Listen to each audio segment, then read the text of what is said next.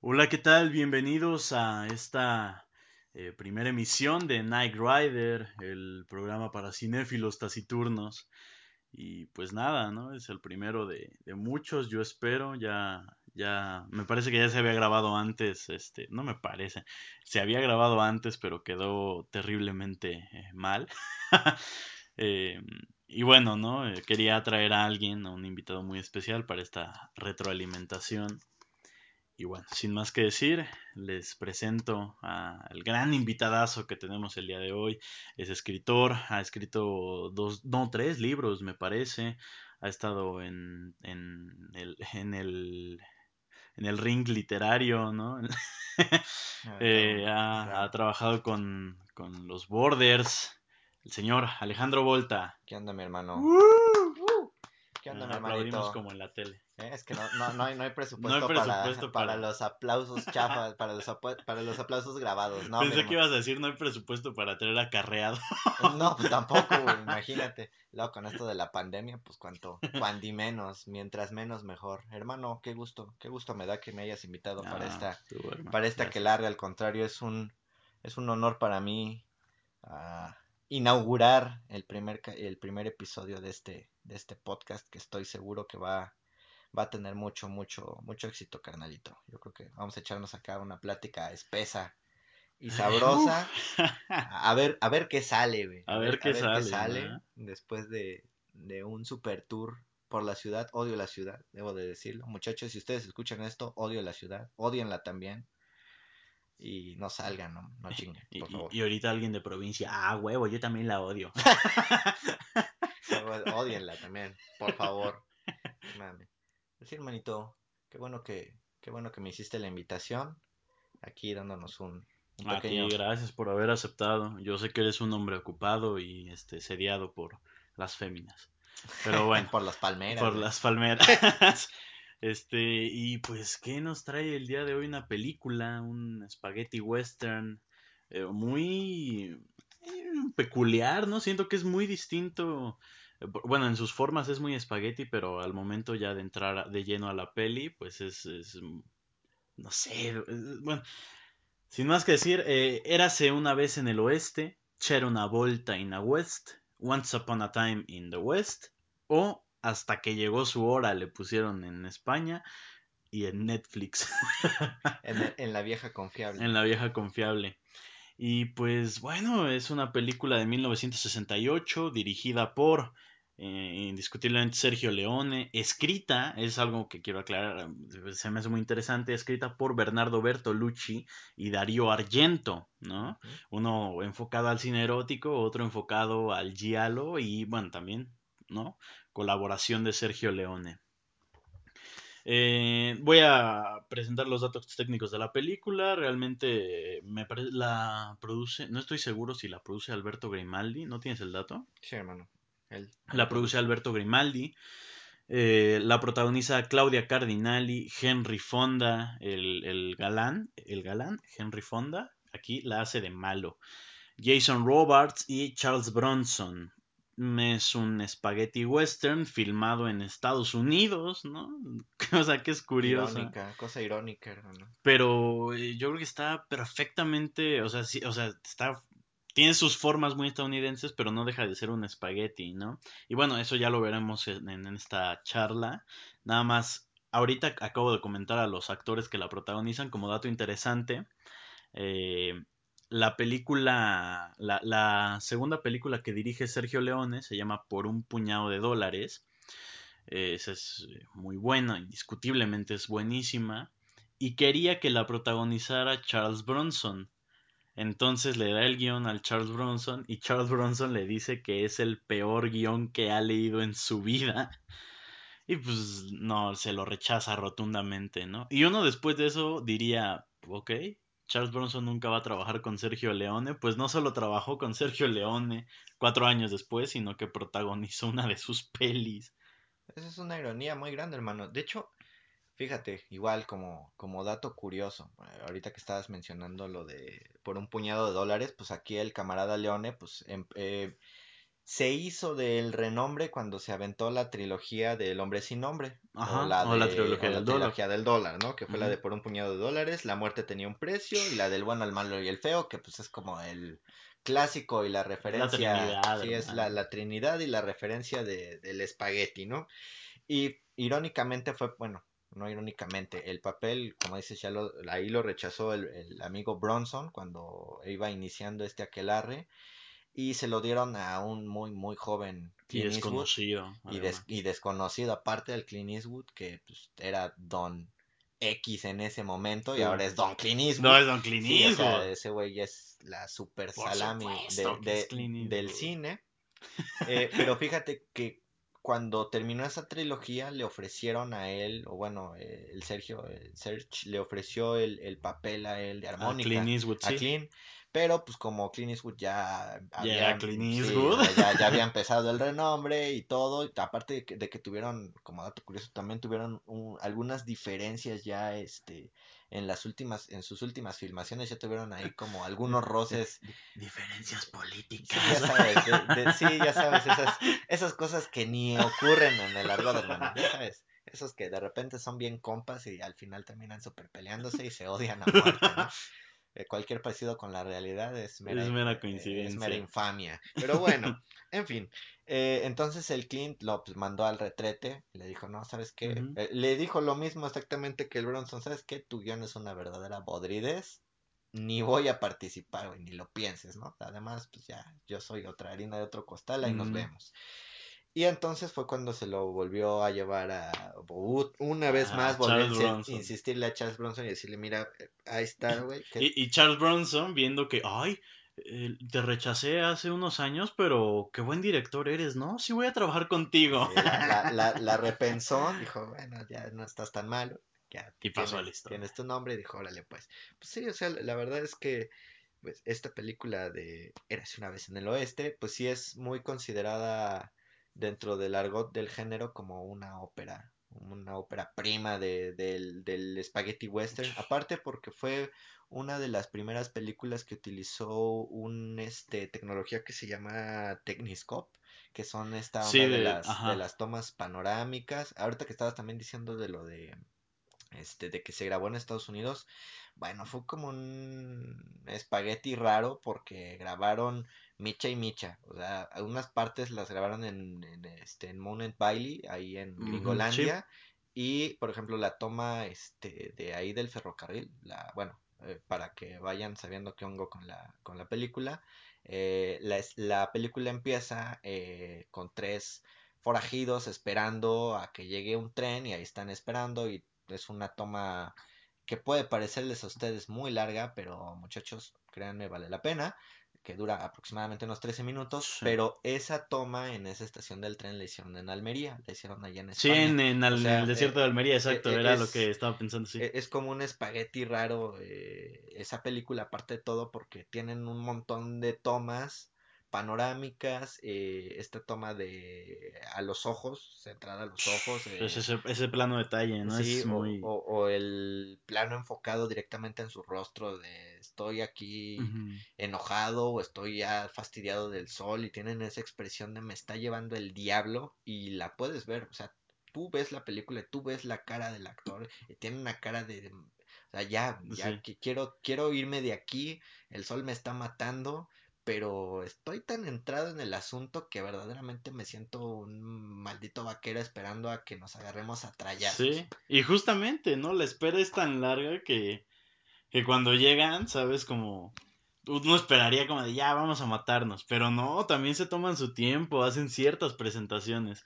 Y algo eh, eh, interesante que quería mencionar que, que, que retomas muy bien en esta primera escena es este, bueno, ya, nos, ya hablamos de los actores, Clint Eastwood rechazó el papel, sí, pero lo que Leone tenía planeado, ves que son tres. sí.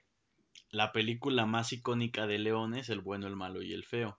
Pues lo que tenía planeado este Sergio Leone es que al principio mataran al bueno, al malo y al feo.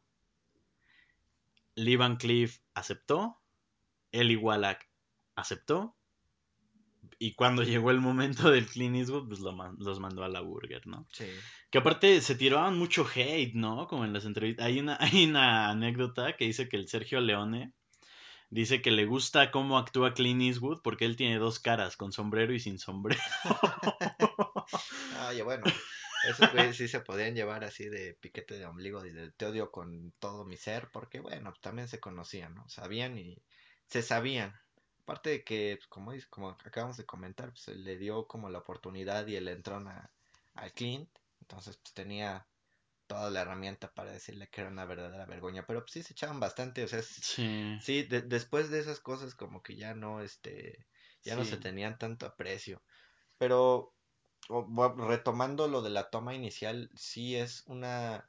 eh, a- ahora que me la, que me la chuté y probablemente ustedes cuando se la chuten, yo sí debo de advertirles o de, de- de, mm, darles la precaución de que se tomen la molestia de aventarse la toma con el mismo tedio de los protagonistas. O sea, es una toma muy larga, una toma en donde No y- pasa y- nada. en donde no pasa, en donde parece que no pasa nada, sin embargo, hay, hay unos jueguillos de, incluso en los que tú te ves inmerso, güey. ¿Qué sucede cuando tú estás totalmente aburrido esperando, no sé, a que llegue el metro, güey, o que pase el camión, o que pase aquí el, de- el que te lleva a Pantitlán, y ahí estás, güey, papaloteando en el sol, fastidiado, güey, no sé si mordiéndote las uñas, o no sé si viendo a ver cuántos colores, cuántos carros amarillos pasan o cuántos semáforos se ponen antes de que llegue tu combi. Bueno, esa misma eh, cotidianeidad que uno encuentra ahorita, güey, la tienen en esa película. Obviamente sin los semáforos y esas madres, ¿no? Pero lo tienen en el Ay, sentido se de la... subieron a robar al tren. Ajá, ándale, pues sí, güey. O sea, igual desde que entran y al, al pobre don de, de la Ah, que sí, lo le agarran. al- están, sí, pues sí, están en la estación están y en la estación y pobre le, don. y le dicen, ¿Quiere ver, boletos? le quiere boletos y lo dicen, sí, pues mejor pásale para acá y lo mandan al diablo, ¿no?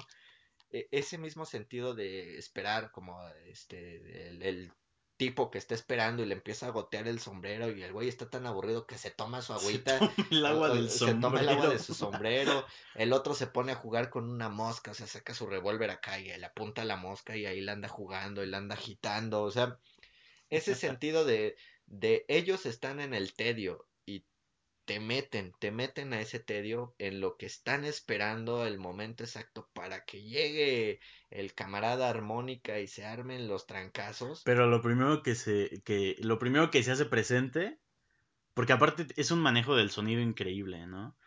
Sí, Porque escuchas algo que está rechinando, no sabes ni qué es, ¿no?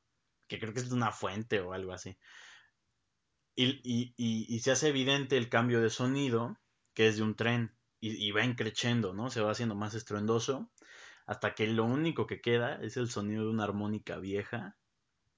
Porque aparte la escena, la- o sea, es- es súper marciano verlo hoy en día, porque tú ves en, en, en la, en la escena que Charles Bronson está moviendo la armónica de su boca, pero no se ve que esté tocando. Sin embargo, te dan a entender que está tocando. exacto. Y se ve muy raro, pero a la vez sientes que es parte del estilo. En sus formas es muy espagueti la peli, ¿no? Sí. Pero bueno, vamos a, a decir de qué, de qué trata la película. ¿Te quieres aventar la sinopsis? Aviéntatela tú, hermano. Échate, rífate tú. ¿De qué trata? De muchas cosas.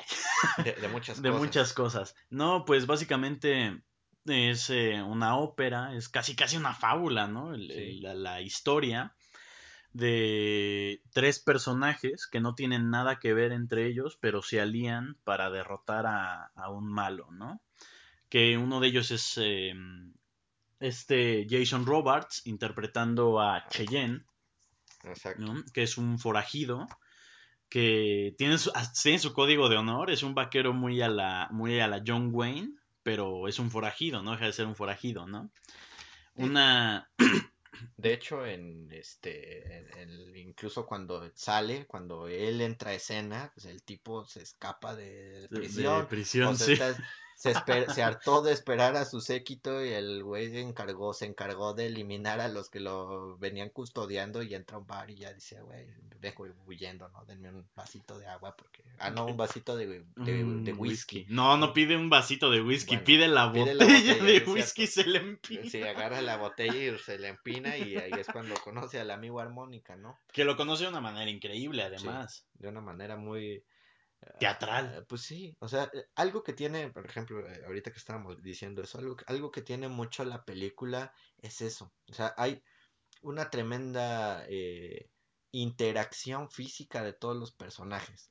un dato que también ustedes deben de saber es que es cuasi armónica, ahora sí que valga como la, como la armónica, o sea, la película es básicamente eso, te conduce, hay un, bueno, aparte Ennio Morricone es el ah, encargado de, de del soundtrack de esta película. si, usted no sabe quién es Ennio Morricone, pues la verdad es que... Salga de su cueva. Sí, salga, salga de su cueva y busque, por amor a Cristo, busque referencias porque era un tremendo, un tremendo. Y en esta película lo viene a... O sea, lo, viene, a, lo, viene a demostrar una vez más.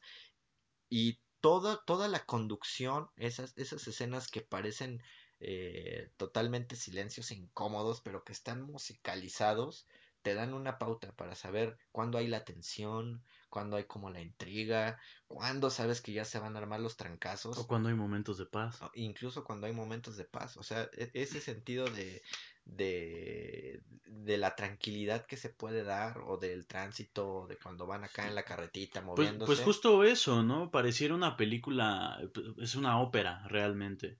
Y no ópera prima en el, en el aspecto anglosajón, más bien una ópera que realmente pues tiene de todo, ¿no? Tiene estruendo, tiene tranquilidad, es una película muy muy armoniosa, ¿no? Exacto.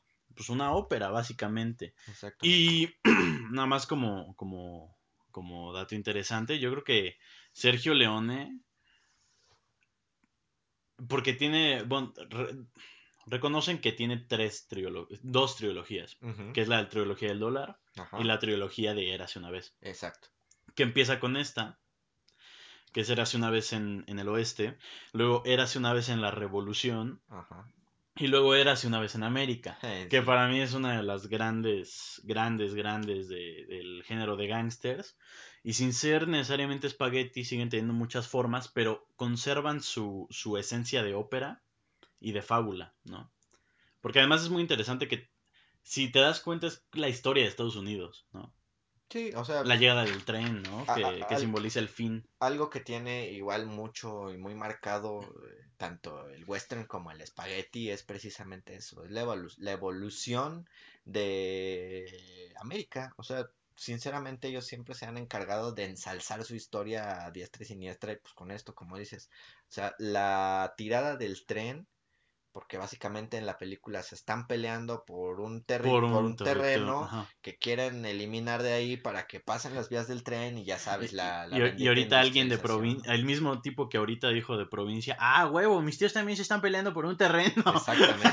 es eso, o sea, bueno, cualquier parecido con el, con, con el tiempo actual, o sea, es mera coincidencia, o sea, sinceramente sigue pasando hasta el, hoy en día, si no... Sí para mayores referencias, yo creo que los amigos de la línea 12 que les destruyeron media vida, pero bueno, o sea, eh, sucede, sucede eso, o sea, eh, hablan mucho sobre el ocaso de el pueblo salvaje, de los forajidos, incluso algo muy también muy muy marcado en la en la película y que por a título personal a mí me gustó mucho y que siento que hoy en día yo creo que ya valió pinole es la palabra o sea, eh, el sentido de te voy a ayudar porque yo te estoy diciendo que yo te voy a ayudar, te doy mi palabra y vamos a ir y les vamos a dar en toda la madre a estos güeyes. Eh, ese, ese sentido de, de pues, por mis pistolas voy a hacerlo y te voy a acompañar hasta el fin del mundo si es preciso. Yo creo que hoy, hoy en día es algo de lo que carecen, yo creo que no nada más las películas, o sea, yo creo que también la gente ha perdido ese valor, ese, ese sentido de, pongo mi palabra y se juega, juega, juega porque confía en ti y el otro confía en ti. O sea, eso es algo muy marcado, por ejemplo, en la relación entre Cheyenne y, Y eh, y el armónica. eso es, es un pacto de, de caballeros. Algo que igual resalta el, eh, el Cheyenne es, pues yo, yo no mato morritos. O sea, en, en mi código está, yo no mato niños. O sea, puedo ser muy forajido, puedo ser muy Y, y hasta dice, es igual de culero que matar a un cura católico Ajá, en o sea, cierto o- o sea, momento. imagínate, acá, eh, por ejemplo, en ese tiempo también la, la iglesia y todas esas cosas eran como el, oh, era, era la, la máxima autoridad. Que de Entonces, hecho el espagueti también se dedica mucho a desmitificar eh, este, la simbología católica. No, Es pero un eh, escupir constante, ¿no? Yo creo. eh, pues eh, ya sabes, era en ese, ya sabes que siempre no falta el que tiene que increpar el asunto y pues la verdad es que el espagueti le daba, le daba sabroso, pero se lo daba con un toque, con un buen toque, o sea, Sí, no, muy sutil. Sí, muy sutil, o sea, era como, te estoy insultando, pero a lo mejor ni te das cuenta, neta, que te estoy insultando. O sea, esa era como la finura de, de, de muchas películas del espagueti. O sea, a mí me parece que era como la manera de, de ahí te va, ¿no? Algo que me parece eh, increíble, y lo estabas mencionando, y yo creo que se da cuenta uno en la escena inicial, ¿no? Nada más para, para retomar eh, rápido. Eh, pues sí, son tres personajes que no tienen nada que ver. Uno es un, un forajido, otro es alguien que no tenemos puta idea de quién es. Solo sabemos que, que toca la armónica y que de hecho no tiene nombre, todos le dicen armónica. Y la otra es una prostituta, interpretada por Claudia Cardinali, que llega a este pueblo esperando eh, que la lleven a esas tierras prometidas. Y pues lo único con lo que se encuentra es con que la persona que le iba a esperar, porque además estaba casada con ella, pues está muerta, ¿no? Eh, Hay que descubrir quién fue. Y una vez que descubramos quién fue, le damos pinche cuello. sí. Pero, pero fíjate, por ejemplo, ahí también con esta Claudia Cardinale, bueno, ahí en el papel de Jill, Sí. eh, tiene, tienen un este, ella también tiene una transmutación, o sea, como algo muy marcado igual en el spaghetti western o en general en, en general en el, en el género del western, es que las mujeres básicamente eran como la prostituta o a la que rentaban o cualquiera, la dama de un... compañía, Sí. tienen un rol muy Muy secundario. secundario, exacto. Sin embargo, aquí tiene una evolución. O sea, llega como la prostituta. Luego nadie sabe que se casó con el este ah, Brett, Mac, Brett Brett McBain McBain, el el tipo, el granjero, ¿no? granjero, el granjero visionario interpretado por Frank Wolf. El, nadie sabe ni quién fucking, o sea, de hecho hasta De hecho, hasta se burlan, sí, o ¿no? sea, consideraban al McBain, ah, ese es el irlandés loco, el güey ahí está, está pirado ese güey, no sabe no ni qué está haciendo Compró un pinche terreno en ahí medio de en, la nada, en el desierto. en Pueblo Caca. Ajá, no hay ni agua, güey, o sea, Y imagínate. de hecho la morra dice, ¿me puede llevar al pueblo de agua dulce? Y como no y, mames, y pinche pueblo más seco. No pasa ahí, ni no pasa nada por ahí, no pasan ni los opilotes pasan No. por ahí, ¿no?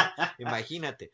Pero pasa, pasa esa eh, como transmutación de la mujer eh, mártir, porque llega y se entera, pues, bueno, primero la ultrabulean por lo del agua dulce, luego ya llega al, a, a la, a la granjita y resulta que pues ya se echaron a- al Brett y ya se echaron a todo A sus mundo, a hijos. sus hijos, escena que también es bastante... mm, a mí me parece que es una escena bastante poderosa. O sea, No, sí, es sí una escena muy marcada en donde él está preparándose porque quiere festejar, porque sabe que va a tener un mejor porvenir. Incluso tiene el diálogo con su hija de, papá, ¿qué hacemos en esta maldita posilga, ¿no? Y, ella, y él así de, no, hija, pues confía, bien, van a venir tiempos chidos, ¿no? ¿Sabes qué, qué, qué, qué diálogo de ese güey me dolió demasiado? ¿Cuál, hermano? Cuando le dice, cuando estaba partiendo el pastel y dice, pero rebanadas más grandes. Y la niña como de, no nos podemos permitir rebanadas más grandes. Y la toma del hombro y le dice, créeme que pronto podrás servirte las rebanadas del tamaño que quieras. Y acto seguido pues es... le- les dan, o sea, les, de- les dan super cuello, o sea, Sí, imagínate. Estás tú con toda la ilusión de dices, "Güey, voy a igual, cualquier parecido con la realidad es mera coincidencia. Fíjate que ah, ese voy es a construir un, este, un un edificio, lo que quieras y edificio. te dan matarile, güey. O sea, fíjate, que- o, o- o bueno, ya si lo traslapamos a otras películas, otros géneros, incluso eh, más actuales, porque bueno, o sea, también la película de, del, del buen Search, pues así que digas que es muy actual, pues no. No, Eh, es, es película sesentera, bueno, ya en el ocaso, 68, sí. 68, en el ocaso de los sesentas, pero como te digo, o sea, es, es un arquetipo o es un eh, plano que si tú lo tiras a cualquier otra película en la actualidad, puede bien quedar. Por ejemplo, ahorita lo estaba como asociando en ese mismo sentido, de, hablando de edificios, si lo trasladamos a la del Cuervo, que esa ya es noventera.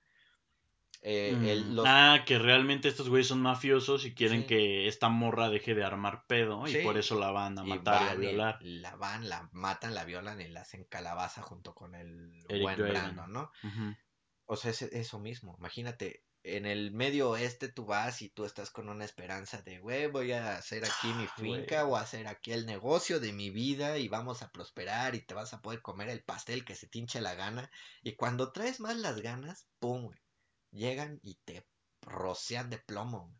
Y Ah, que aparte es horrible, sí, o güey. sea, imagínate también otra de las... Y, y eh, no conforme con eso mata a sus hijos. Porque, porque aparte Sergio Leone tenía esta i- i- idea de que no hay persona más mala que aquel que le pega a una mujer o aquel que mata a un niño. sí, Entonces, eh, cuando él- el- este Henry Fonda eh, va, a interpretar el papel, se deja la barba, ¿no? Se pone acá feo, ¿no? Y Sergio Leone dice, no, no, no, no, no, tú- rasúrate, güey. Yo creo que todo, yo quiero que todos vean que Henry Fonda, el galán, o sea, lo primero que hace es matar a un niño, de forma cruel, sin, sin, sin miramiento, ¿sabes? sí, o sea, bueno, sin, sin hacer un, este, sin hacer un spoiler, la No, escena, la, escena en donde se echan acá al- a, a- a la familia, son tres hijos, entonces matan a la hija, luego está el hijo que va a ir por la querida Jill, que pues siempre ya no va por Jill y me lo rafaguean en su, este, en una carreta, Ajá. y el hijo más pequeño está adentro sacando el agua, eh, y sale y ya están y ya muerta, están ya está la familia bien fría el morrito tiene un shock así de güey qué está pasando voltea y se encuentra a un séquito de rufianes decidiendo si lo matan o no lo matan güey. Y así de cuando le dicen oye Frankie entonces qué hacemos y el otro güey de ah ya dijiste mi nombre entonces sí hay que matarlo ¡Pah! o sea ese ese Es sentido es, horrible, es- esa, güey. esa crudeza de a mí me vale sorbete que se muera Pero aparte esa escena es una locura, porque co- cómo, eh, cuando el niño voltea, ve cómo van saliendo de diferentes partes, pero tú, o sea, hay uno que sale de una puta piedra, güey. Sí, o sea, O sea, salen casi como espectros, sí, como, como santos asesinos, un co- pedo así. como, pues, como lo, igual, como sopilotes, o sea, de repente ave de carroña, vas ahí, ves al cadáver y sales y emerges y te lo quieres tragar, ¿no? Eh, ese, esa escena en donde, te digo, el morrito voltea y se apabulla de, ay, güey, ¿qué está pasando? No entiende nada. Y como dices, o sea, eso, eso mismo del el Henry Fonda, igual, para mayores referencias, pues busquen al camarada.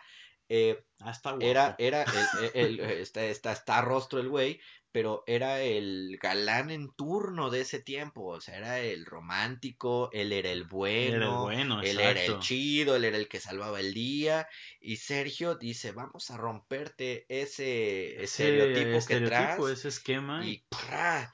Y vas a ser el malo, y sí, como dices, o sea, eh, Henry que es que queriéndose ver malo, se deja la barba y todo, y dice, no, no, no, güey, o sea, rasúrate, quiero que todos reconozcan que eres Henry Fonda y que tú eres el malo y eres más malo que la maldita carne de puerco, ¿no?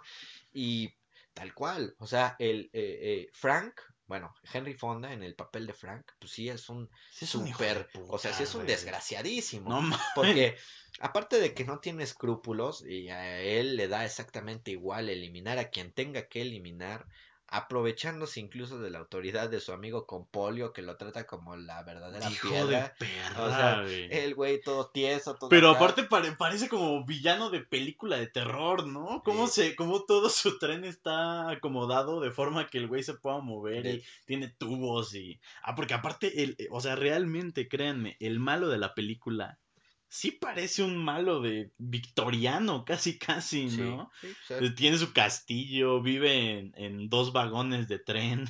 o sea, el, güey es súper acá, es como, e- es, eh, la, yo creo que es como la, ese güey es como la sátira o, o la, pues sí, yo sí diría que la sátira de- del rico de ese tiempo.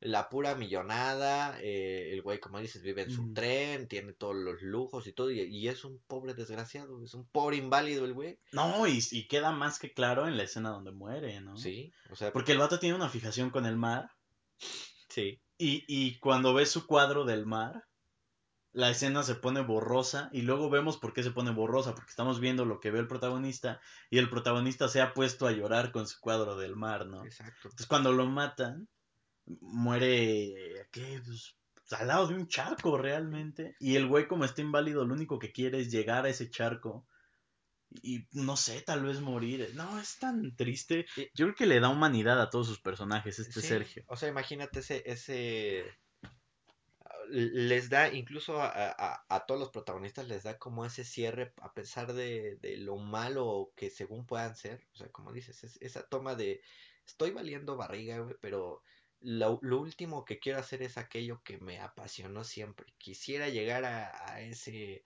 mar prometido que jamás llegó, y mueres tristemente en, en- en un charco. Un charco. Mueres al lado de un fucking charco. Con una. No, aparte lo musicaliza de este Morricone de tal forma que dices, ah, pobrecito, no, ya Sí. Dios, dale, dale mar. Dal- dale chance, güey. O sea, eh, que, que era lo que vol- vol- volvemos a lo mismo. Eh, eh, la musicalización de la película es una chingonería. es, es un paro tremendo a, a todas las tomas. Como dato curioso, la película se grabó sin sonido directo.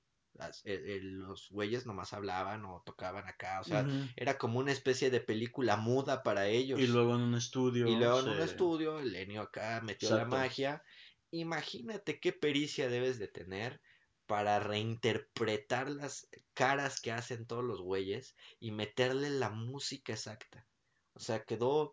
No, el montaje es, Es- magistral sí. de esa peli. Para el tiempo que era. O sea, cualquiera ahorita lo podría hacer, No, ¿no? pues, sí, ya. Pero imagínate con los recursos que se tenían en aquel entonces. Sí, no, ahorita el autotune y ya, pum, ¿no? Música. Y puede, puede cantar hasta, no sé, puede cantar hasta Ryan Reynolds, ¿no? Entonces, imagínate, güey. en- Que aparte, algo muy curioso que, que- que estabas comentando de la música, es algo que me gusta mucho eh, como dato, y es que cuando ya se tenía el guion, antes de filmarla, decía como de, güey, o sea, ¿cómo, ¿cómo lo filmamos, no? ¿Qué es lo primero que debemos de hacer para definir al personaje, no? Porque ya está escrito en guion.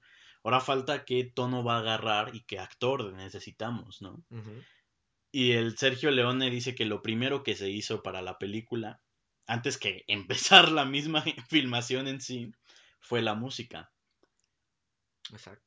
O sea, ima- imagínate ese, eh, vu- vuelvo a lo mismo, imagínate ese amalgamiento, o sea, tienes que tener una buena sincronización o una buena manera de trabajar entre los dos para que el primero se flete la música y luego ya diga, bueno, pues órale, ahí acomódala, güey. Pum, Ahí ponla. ahí ponla. Ya sabes cómo me gusta. ya sabes, sí, ya sabes cómo me gusta, ya sabes cómo es el asunto, güey, acomódala, pum. Y el otro tener la suficiente pericia para decir, pues órale, güey, mira. Y sacan unas cosas tremendas. O sea, a mí me, me parece que ahí la trinidad que se forma, lo que te decía, de Jill, de, de que pasa de la mujer sufrida, de llegar y ver muertos a su gente, a empezar a ser la mujer eh, empoderada, la mujer maquiavélica, la mujer que incluso Que va- está craneando esa venganza de güey, me quiero jorobar a, e- aquellos que, aquel que lo haya eliminado lo voy a hacer pero super pedacitos, güey. O sea, es, esa, esa maquinación Sí, de pues, ella. pues pasa de ser eh, sumisa a ser eh, la mujer que lucha por, por sus tierras, Sí, ¿no? Además, por su sueño, ¿no? pues sí, o sea, a ella sí, valiéndole, estuvo dispuesta a sacrificar lo que fuera con tal de jorobar al chingado Frank. O sea, ese era su objetivo. Al grado de acostarse con él, Sí, ¿no? o sea, al grado de, sí, o sea, de, de engañar a- al Frank como para que crea que está de su lado, ¿no? Y que siempre esperó lo que te, lo que estaba esperando al Frank, que era lo que estaba esperando ella en ese momento. Y pues no, o sea, sinceramente es como esa maquinación lenta del asunto. Y luego si a eso le sumamos que pues, tienen eh, la comicidad, la, eh, la jocosidad de, del Cheyenne, No. O sea, yo, yo, yo diría, si, si, usted ve la película, a mí me parece que ese podría ser su personaje favorito. Es mi personaje favorito de También la película. el mío, sí. O del Cheyenne es quien se roba esos instantes. Cada diálogo, porque Sí. aparte el güey habla mucho. Sí, o sea, el güey es un perico. Creo que es el que más habla en la película. Sí, o sea, de- desde que entra a- ahí a la tabernilla a echarse su whisky hasta el final, hasta su final, e- el güey es genio y figura. Sin embargo, ahí en, en- en las grabaciones tuvieron mucho problema con, Mm, con el Jason, sí. porque pues sí, sí Era, le... gustaba el chupiro. le, sí, o sea, sí, sí le, sí le entraba sabroso, entonces tenían un súper problema existencial con ese güey, porque pues mayormente sí se la De- pasaba a pedo, ¿no? Ajá, de hecho dicen que una vez antes de filmar, o sea, según minutos antes de filmar, el vato dice que se va a preparar y no, lo que va a hacer es chingarse media botella de tequila y... y dice, ya estoy listo, listo. O sea, incluso yo creo que mucho de sus, eh, mucho de, mucha de su picardía o mucho de, de su gesticulación, de, Exacto, a la, a- de la interpretación sí, en de- sí de su interpretación en sí, es yo- la de un borrachito bonachón, ¿no? pues sí, pero yo creo que el güey estaba tan metido en el papel que estaba yo creo que pedo cuando las grababa y le salían tan natural, ¿no? Sí. O sea, sin embargo, sí le ayuda, o sea, o sea, cae como en blandito para el personaje. Es un personaje Sí, es un personaje hecho para él, Sí, además. sí, o sea, y, incluso eh, a- algo que, que, que, que refleja lo, el peso específico del Cheyenne eh, son los, si usted también quiere gustar y buscar los promocionales de, de la película, pues está el Cheyenne, está su carita. Y hay una, encontré una foto ahí en donde el actor, el Jason Roberts, está ahí y está el póster y el güey está de pues, todas mías, de muchachos, yo soy el chido, ¿no? Ese güey está...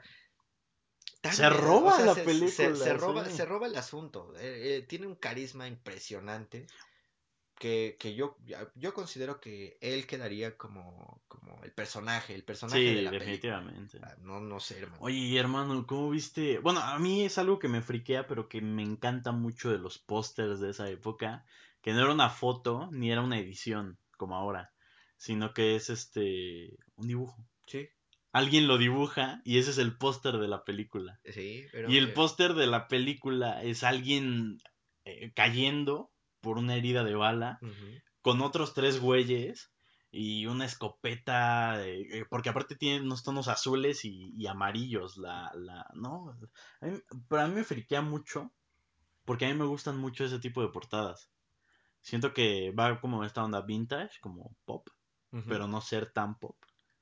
¿Tú qué opinas? Pues es que, ah, bueno, a mí también particularmente, o sea, como hablando de los promocionales, digo, también me di a la hermosa tarea de buscarlos. A mí también me encantan, o sea, yo creo que no, e- esa magia de la, de la unicidad, güey, de pieza única, de esa portada es la portada, eh, mm, sin agraviar a los diseñadores actuales, pero sinceramente ya los promocionales de todas las películas son una pla- una plantilla de cualquier otra. O sea, tú ves la, la, que- la- el promocional de Aladdin y ves el promocional de los Avengers y ves el Es el promocional mismo. de Dragon Ball Z Broly, güey. El, el güey en el centro y todos los personajes al lado y un fondo con una explosión o en o el algo espacio. o en el espacio o colores este acá neón o esa madre, pero todas Todos son iguales. son la misma cosa, güey. Pierden ese sentido de unicidad, güey. Ya no sabes si estás por ti, ya no sé si estás viendo a Aladdin, estás viendo a Goku, estás viendo a Iron Man, güey. Sí, O sea, se, se pierde ese sentido, se pierde esa magia que tenía eh, eh, el promocional. sí, porque imagínate tú yendo a ver la peli, ¿no? Sí, Y dices, ese póster, o sea, no sé nada de la peli porque antes no existía internet. no. Tenías que ver el tráiler en la sala de cine, entonces no sé nada de la peli, pero ese póster me mama y Sí. voy a verla. Es, es, es- ahí entraban por los ojos, güey. Esa pinche promocional. Literal, así, o sea, el cine ojos, entraba por, por los los ojos, güey. O sea, antes de venderte, eh, ha, ha- ha habido, yo creo que ha habido un cambio sustancial en, en, e- en ese sentido. No sé si sea para mal o para bien, eso ya no, no, no, no, no nos corresponde a nosotros porque, pues, ¿quién, ching- quién chingados somos? Unos Pero- güeyes grabando. Exacto, unos güeyes graba- aventando así un podcast, met- metiéndose me- sus mejores opiniones. O tam- tampoco se lo vayan a tomar así como... eh, porque... Ah, ah, ese güey es puto, dijo que no le gustan las de superhéroes. Exactamente. Pinche o sea, güero puto. Exactamente. Bueno, no soy güero, ¿no? Pero oh, estoy lejos de ser güero. Pero, o Pensé sea, que ibas a decir no soy puto, güey. Ah, no, mierda. Bueno, olvídenlo, las dos. No, eh, saliendo, saliendo de esa onda, o sea, no, no es, insisto, eh, yo creo que el cine ha tenido una evolución, o no sé si involución, güey, la neta, pero hay muchas cosas que se han, han perdido ese toque. O sea, yo creo que la magia de Érase una vez en el oeste es precisamente eso, güey. Tiene una conjunción de cosas muy únicas. Sus tomas, la música, que es una belleza, güey. Las Los- actuaciones. Las actuaciones que son tremendas, güey. Que no necesitas un séquito de 40 personas o a 40 Roberts Downey Jr., güey, para que digan, ah, güey, es la super película. No. Necesitan simplemente a tres, a cuatro, que te van a conducir toda la película. Toda. Necesitas algo que sea diferente, algo que sea elegante, güey. Te hacen un promo eh, a mano, te hacen un promo lleno de colores, o lleno de fluorescencias, o lleno de tonos pasteles, o lleno de un ocaso, güey. Entonces, a mano, a mano, güey. Imagínate eh, esa belleza La de, de- música. de encontrarlo solamente con una, con una sola película. güey, Es, es, es, yo creo, por lo que hace que esta película sea tan redonda y, pues, pese al tiempo, siga siendo tan fresca como muchas ¿Tú sí crees que es fresca? Yo sí, yo creo que sí, güey. O sea, yo no digo que haya envejecido mal, porque no por nada es un clásico del cine. No. Pero, Pero no está tan fresca para los estándares, lo que me comentabas hace rato. ajá. Y no es que los estándares de narrativa actuales sean malos. No estoy diciendo eso ni lo voy a juzgar, porque a final de cuentas el cine cambia, la música cambia. Pero sí siento que esa forma de filmar se ha perdido. Porque aparte es muy visual, sí es muy demandante la película. Tienes que estarla viendo y si giras tantito la cabeza, Ya. puede ser que te pierdas algo, ¿no? Pues mm, yo considero que es que el cine sí se partió, güey. O sea, yo, yo, yo creo que antes sí era como todos parejos y todas las películas podían tener técnicas diferentes, pero todas entraban como en el mismo argot. Ahora, eh, güey, o sea, si vas a ver las Tortugas Ninja, o si vas a ver Black Panther, o si vas a ver, no sé, güey, Trolls, o sea, si te vas al, si te vas al baño, o si te vas por las palomitas, Y regresas, no te y de regresas, nada. o si caldeas con tu novia, o sea, la neta no te estás perdiendo de nada, güey. No te estás perdiendo de esa magia. Exacto. O sea, a- a- esa pequeña gran diferencia es yo creo que lo que lo que siento que le da frescura a esta película, güey. Eh, No es el sentido del tiempo, porque, insisto, igual como dijimos al principio, si usted no está acostumbrado a las tomas largas, le va a costar, te va a costar mucho pero digerirla. para, pa- nada más para, para convencer a la gente de que vea esta peli. eh, Vince Gilligan, eh, creador de Breaking Bad. Exacto.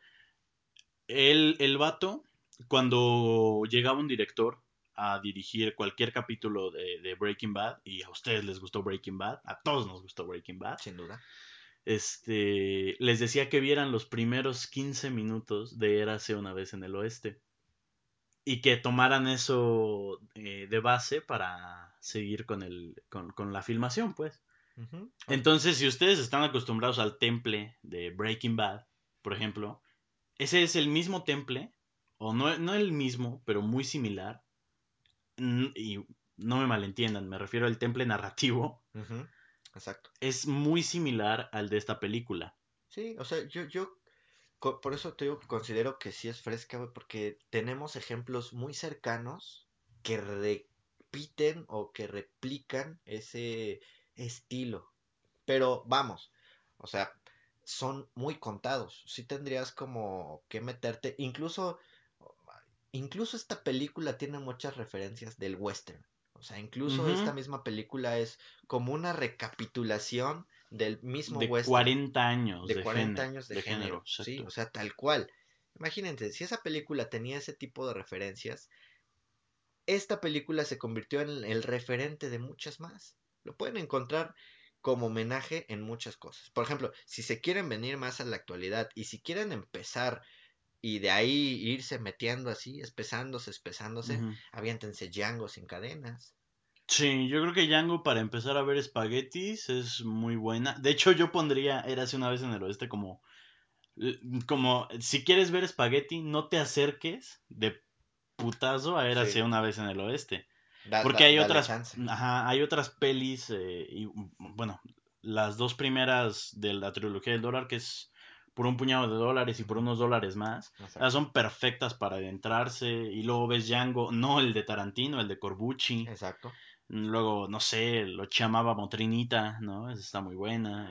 Y Y, ya, y- ya, ajá, y ya después entras al, a lo mero bueno, que es hace una vez en el oeste. sí, o sea, va- El, el vas, gran silencio, ¿no? ya, Sí, ya sí. te vas adentrando. O sea, yo, yo creo que es, es, esta película sí es como para ya, ya verla curtido. Así Sí, ya, de, ya ya, saber ya, lo que vas a sé, ver. ya sé a qué le voy a tirar y la voy a ver con el firme propósito de saber que me voy a aventar una película chingona. Ah, ya, ya sabes que va sobre eso. Si no, pues mientras, vele, vele, váyanle bordeando antes de llegar al asunto. ¿Tú con qué película recomendarías? Ah, bueno, además de Django Unchained, tres películas con las que recomendarías adentrarse al espagueti. Híjole. Pues igual si, si, si, quieren meterle a, a la proximidad y quieren a- eh, aventarse un, un- pues una como buena... Aquí en Night Rider somos muy fans del espagueti. eh, pues, yo me aventaría con Rango, güey.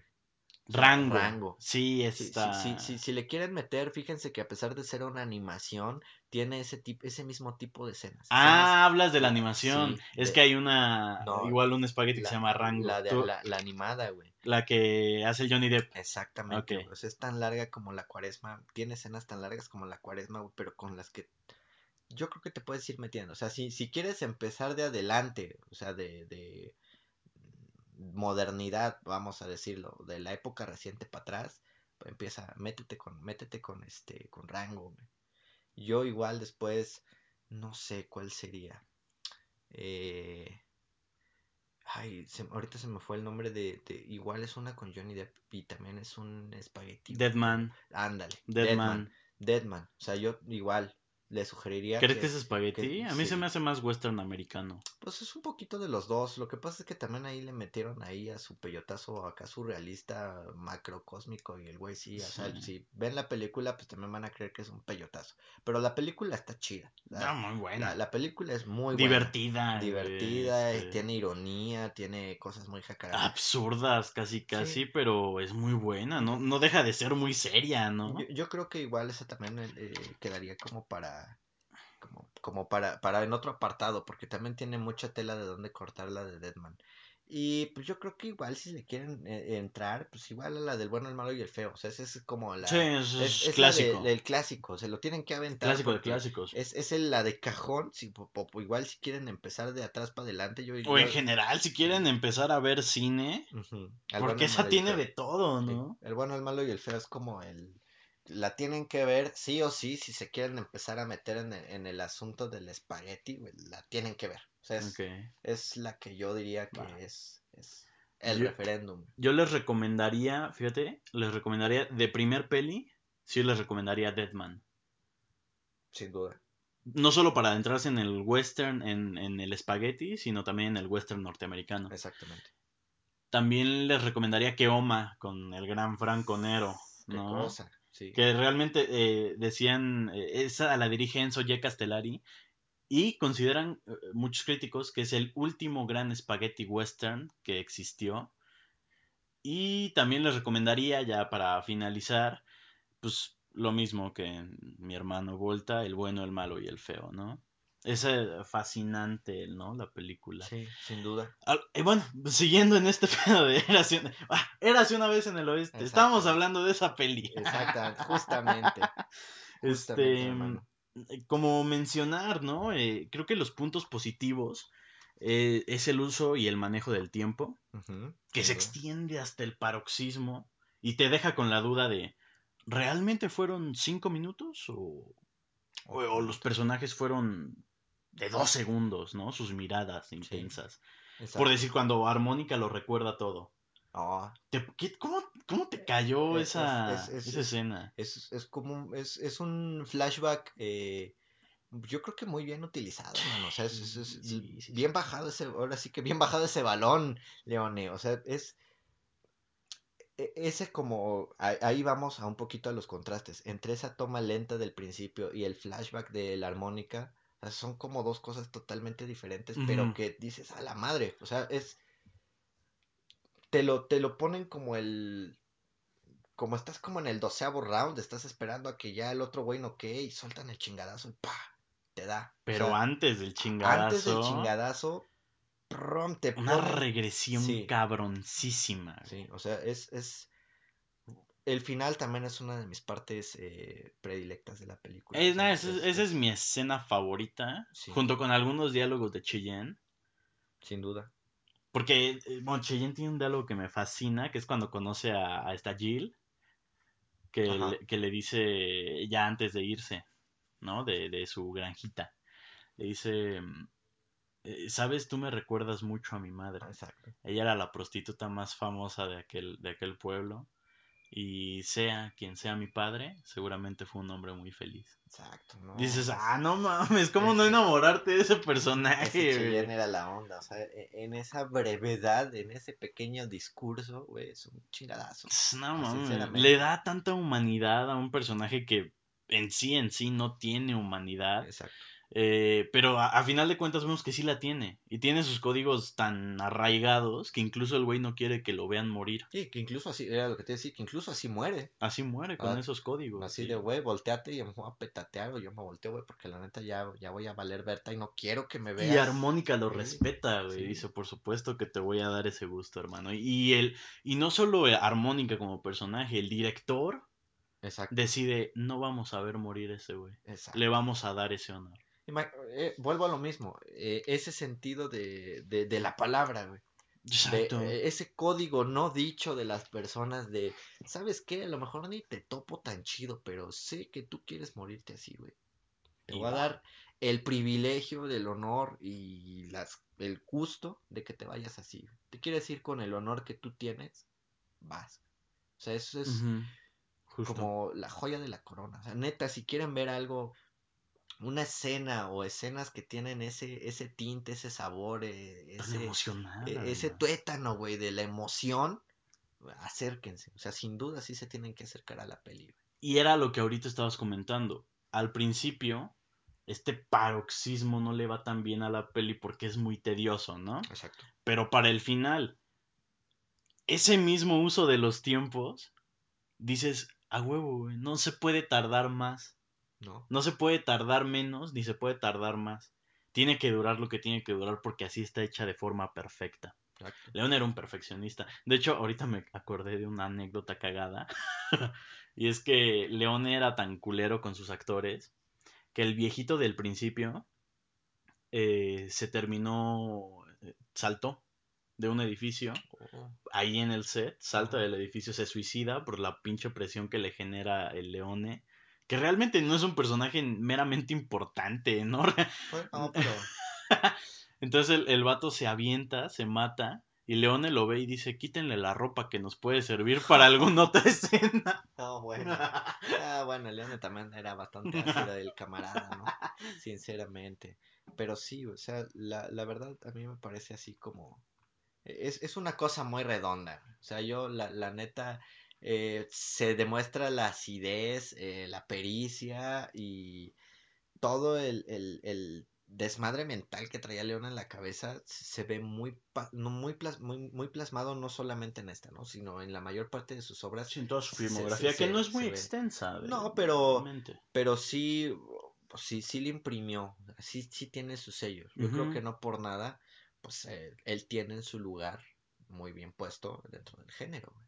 No, en general dentro del cine. Sí, Es reconocido, porque bueno, es muy triste saber que, que en su momento no fue un director tan valorado como lo es ahorita.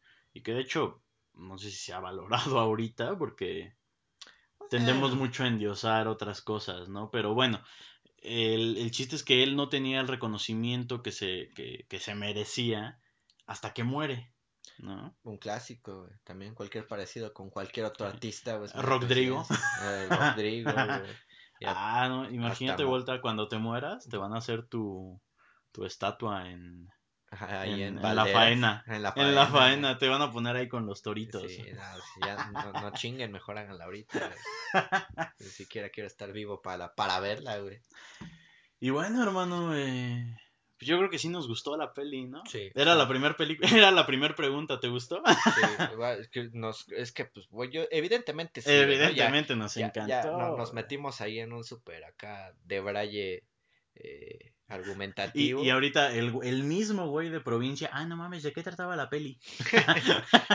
Vela, chinga, vela. Vela, chica. Vela, por amor a Cristo. hagas de pedo, bueno, véanla. ya no seas de provincia, no, no, bueno, eso no se les va a quitar, pero véanla. no se les va a quitar. inva- invariablemente véanla. Yo sí la recomiendo mucho. O sea, Sí, la eh, recomiendas. re- recomiendo la peli. Yo creo que sí dejó o deja un buen sabor de boca. Y, pues, o sea, el fin, eh, el objetivo primordial de este podcast es exactamente eso, que se acerquen al cine, Te acercan al que, cine, que, sí, que se, acer- que se acerquen a- al séptimo arte, que, que espesen, güey, Y que... más en estos tiempos de cuarentena, yo por eso decidí hacer el podcast, porque dije, puta, güey. O sea, pasan tantas cosas culeras allá afuera en el mundo que ¿por qué no mejor que, que una ficción te saque de tu realidad, pero una ficción que sea buena? Entonces, ahorita escogimos de entrada, de lleno, una película, si es, si es famosa, Sí, eh, pero si no la conocen y que igual muchas personas no la conocerán, pues véanla. Pero el objetivo de, de Knight Rider es traer películas cada vez más menos famosas, que sean super under. Y, y no por esta cuestión de, oh, soy mamador y sé de cine, sino porque creo que ciertas películas deberían de tener más renombre. exacto. Es, es como una... eh, vo- vuelvo a lo mismo, o sea, no, no está algo que platicábamos mucho, o sea, no, no, o que platicábamos hace un momento más bien. Ah, creo que no tiene nada que ver con aventarte Sharknado, güey, o sea, si, también si la quieren ver, pues chútensela, no hay pedo, o si quieren ver Velocipastor, o sea, métanle Ah, a- está eh, buena. me- me- es lo que te digo, es gusto culposo. el- el ah, el- está buena esa. bueno. Ah, Métanle al Velocipastor, güey, pero pero, güey, o sea, vean, vean de todo un poco. Eh, yo creo que también el objetivo es, güey, acérquense a, a, a cosas que probablemente no todo el mundo está consciente de qué, de qué se de que están perdiendo. existen. De, de qué se están perdiendo, güey, Ujú. porque sinceramente son películas que merecen la atención. Y ya para aquellos que siempre se preguntan de, ¿y ahora qué veo? Pues bueno, güey. Y ahora que veo, Ahora que pues veo, ya pues, tienes algo muy ya, bueno que Échense, ver, era- hermano. Érase una vez en el oeste, aviéntensela y ya no estén ¿Cuándo, preguntando. cuándo me dijiste que la quitan de Netflix? El 31. o sea, El 31, o sea, véanla terminando de escuchar esta, que no sé si salga el 31. Bueno, mira, si, espero que la escuche, que lo estén escuchando antes de esa fecha, que, e- en el recalentado, o si están bien pinches cruces, o no Ima- sé. imagínate el, el- el primo raro de, de la cena navideña. Oh, vamos a escuchar este podcast. Sí, vamos a Es de unos esto. güeyes que hablan de cine. Y que odian a Marvel. y que odian a Marvel. No, no, no odio a Marvel. Yo también soy muy geek, muchachos. O Ah, sea, pues por no, eso. no, no se crean, pero ha- hagan, hagan también y acérquense a la crítica constructiva. No es nada personal contra el cine de superhéroes. ¿Cómo chingados, no? No, pues, no, no- es cierto. pero sí acérquense a, a cosas también de otros rubros que seguramente les van a gustar porque todos, todos, todas las películas o la gran mayoría de las películas tienen influencia de. Sí. Entonces, sin duda se van a topar con algo que van a sentirse identificados y van a decir, sí, a huevo, está chida. O eso es lo que yo pienso. ¿no? Pues sí, muy acertado el comentario, realmente, mano. L- Yo, yo creo que a final de cuentas, el, el chiste indiscutible de todo esto es que eh, si nosotros sabemos, y no por una cuestión de ego, lo que debemos hacer es compartir. Exacto. Todo Porque de conocimiento. compartir se va, se va, se va a lograr, ¿no? Algo. El conocimiento que se pierde es un conocimiento desperdiciado. O sea, no, no funciona para nada. A lo mejor no seremos eh, los críticos del Oscar, güey, o no seremos Rafa Sarmiento en el 7, no, no sé, güey, que pues, tampoco sé si ese güey sepa de cine, o nomás lo ponen ahí. Esa película lleva un aplauso, Ah, se lleva cinco estrellas. o- o no seremos, este, ¿cómo se llama este otro güey? Horacio Villalobos en este, ADN 40, güey, pero, pero pues vamos a tratar de dejar esta, eh, esta pequeña huella para que, pues, güey, también se diviertan, le echen al cotorreo un rato y, y, pues eso, compartamos lo poco o mucho que sabemos. Igual, reitero, güey, podemos ser unos completísimos donadies, Don es nadie. pero pues no está de más, güey. A veces, a veces un maldito don nadie tiene algo interesante que compartir. Quiero creer yo. En este caso, Nosotros. o en este caso nosotros. Ah, huevo. En este caso, pues, eso que vamos a compartir es cine. Y Exacto. para empezar, para dar inauguración a este hermoso programa, que yo espero que vengas en más ocasiones. Cuando quieras, Porque te queda bien pinche lejos además. Hay que reconocerle que este señor vive lejos, aunque su corazón pertenece a Nesa. A huevo. Eh, y pues nada, ¿no? En este caso, ¿por qué no inaugurarlo con una hermosa fábula?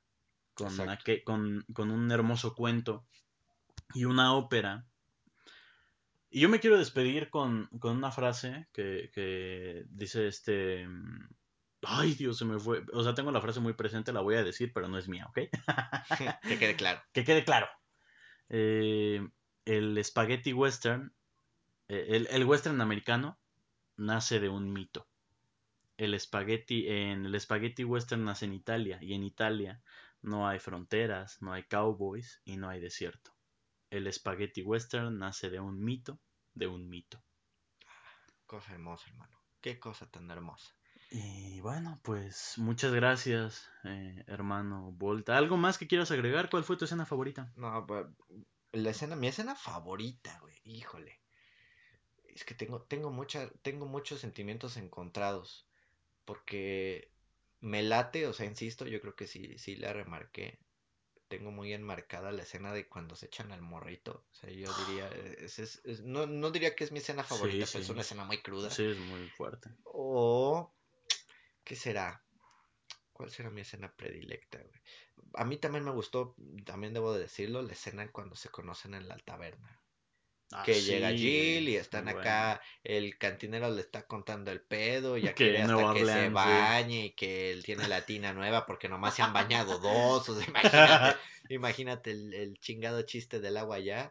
eh, y entra el Cheyenne y se topa con el armónica y los dos se miran con cara de pocos amigos y descubre que, eh, el Cheyenne que armónica no nomás sabe tocar la armónica, sino que también es la mera pistola con la palga, la redundancia con la pistola. Y esa, esa pequeña interacción de no nos estamos diciendo nada, me desesperas, pero güey, eres ley. Esa escena yo creo que es como... eh, me enmarca, enmarca mucho. Que es cuando, o sea, realmente el, el- lo, bueno, la carnita de la escena, es cuando Cheyenne entra y termina cuando Cheyenne se va. exacto. Y cuando Cheyenne se va, el, porque todos quedan en silencio, quedan en mutismo cuando. Cheyenne entra y cuando se va, el cantinero. Le estaba diciendo que la tina es nueva. Exactamente, o sea, e- e- e- esa, esa eh, redondez de entras con, estás con un chiste, entra la tensión, luego sabes, a lo mejor y se arman los chingadazos y resulta que terminan siendo muy compas, y luego cierras esa escena incómoda y de, como dices, de silencio acá Sí, sepulcral, tens- sí. y de repente se empiezan a cagar de risa por lo de la tina, dices, no, o sea, es, es, Es redondo, redonda, realmente. a mí me parece redonda y yo, yo creo que yo la escogería como, como mi escena predilecta. La mía es el flashback, ¿no? De armónica. Sí, sí. Porque se va presentando poquito sus recuerdos, pero no se presenta completo y se ve un hombre caminando de forma borrosa. Y luego vemos que ese hombre es Frank, pero no sabemos realmente qué va a hacer. Entonces, cuando por fin hace el, recu- el recuerdo total de la escena, el Frank lo primero, lo, lo que hace es darle la armónica a este, a este niño Exacto. y le dice toca para tu hermano. Y resulta que su hermano lo está sosteniendo en sus hombros para que el güey no muera colgado. ¿Por qué? No sabemos, pero ahí comprendemos de dónde viene este pedo de la armónica. Y la desgraciada es Y- del Frank. Sí, güey, yo cuando vi esa escena como, como abuelita viendo la telenovela, ay, no, ese desdichado. Sí, no, o sea, sí, sí, sí, o sea, se había pasado de moronga, Frank. O sea, era el. Ahora sí que hasta que llegó su hora de ese güey. Hasta que llegó su hora, sí, muy, muy, este, muy españolado. Muy españolado. Hasta que llegó su hora, coño. Pero sí, güey. O sea, yo, yo creo que también es una escena tremenda, güey. Tremenda, tremenda el flashback también. Ya. Pues bueno, hermano, eh, un placer haberte tenido aquí en, pues en el programa en Night Rider. Mi hermano, al contrario, yo estoy bien chido. O sea, la, la neta, ustedes han de decir, güeyes, ustedes no tienen nada mejor que hacer en su vida. y, tienen razón. Probablemente tienen razón. Pero, güey, o sea, tómense esto. Somos unos eh, pequeños donadies echándose una buena discusión. discusión. Me, me, me, da mucho gusto, insisto, hermano. Me da mucho gusto que me hayas invitado para este tu primer programa. Me siento honrado, la neta.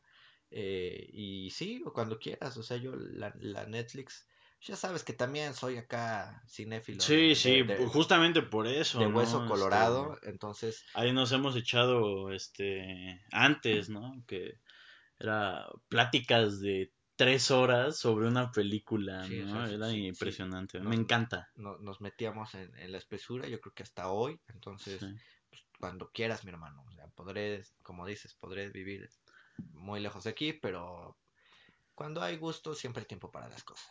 Me da mucho gusto que me hayas invitado. Gracias, hermanito. Y despido este programa eh, con una con un pequeño con una frase de Alejandro Volta eh, que es la poesía también puede ser a 24 cuadros por segundo.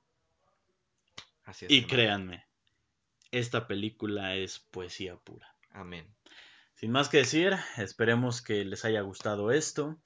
Eh, aún así, aunque hablemos con spoilers, esperamos que vean la película, que se animen, que se den el tiempo, porque en serio es fabulosa. Y pues, sin nada más que decir, muchas gracias. Bye.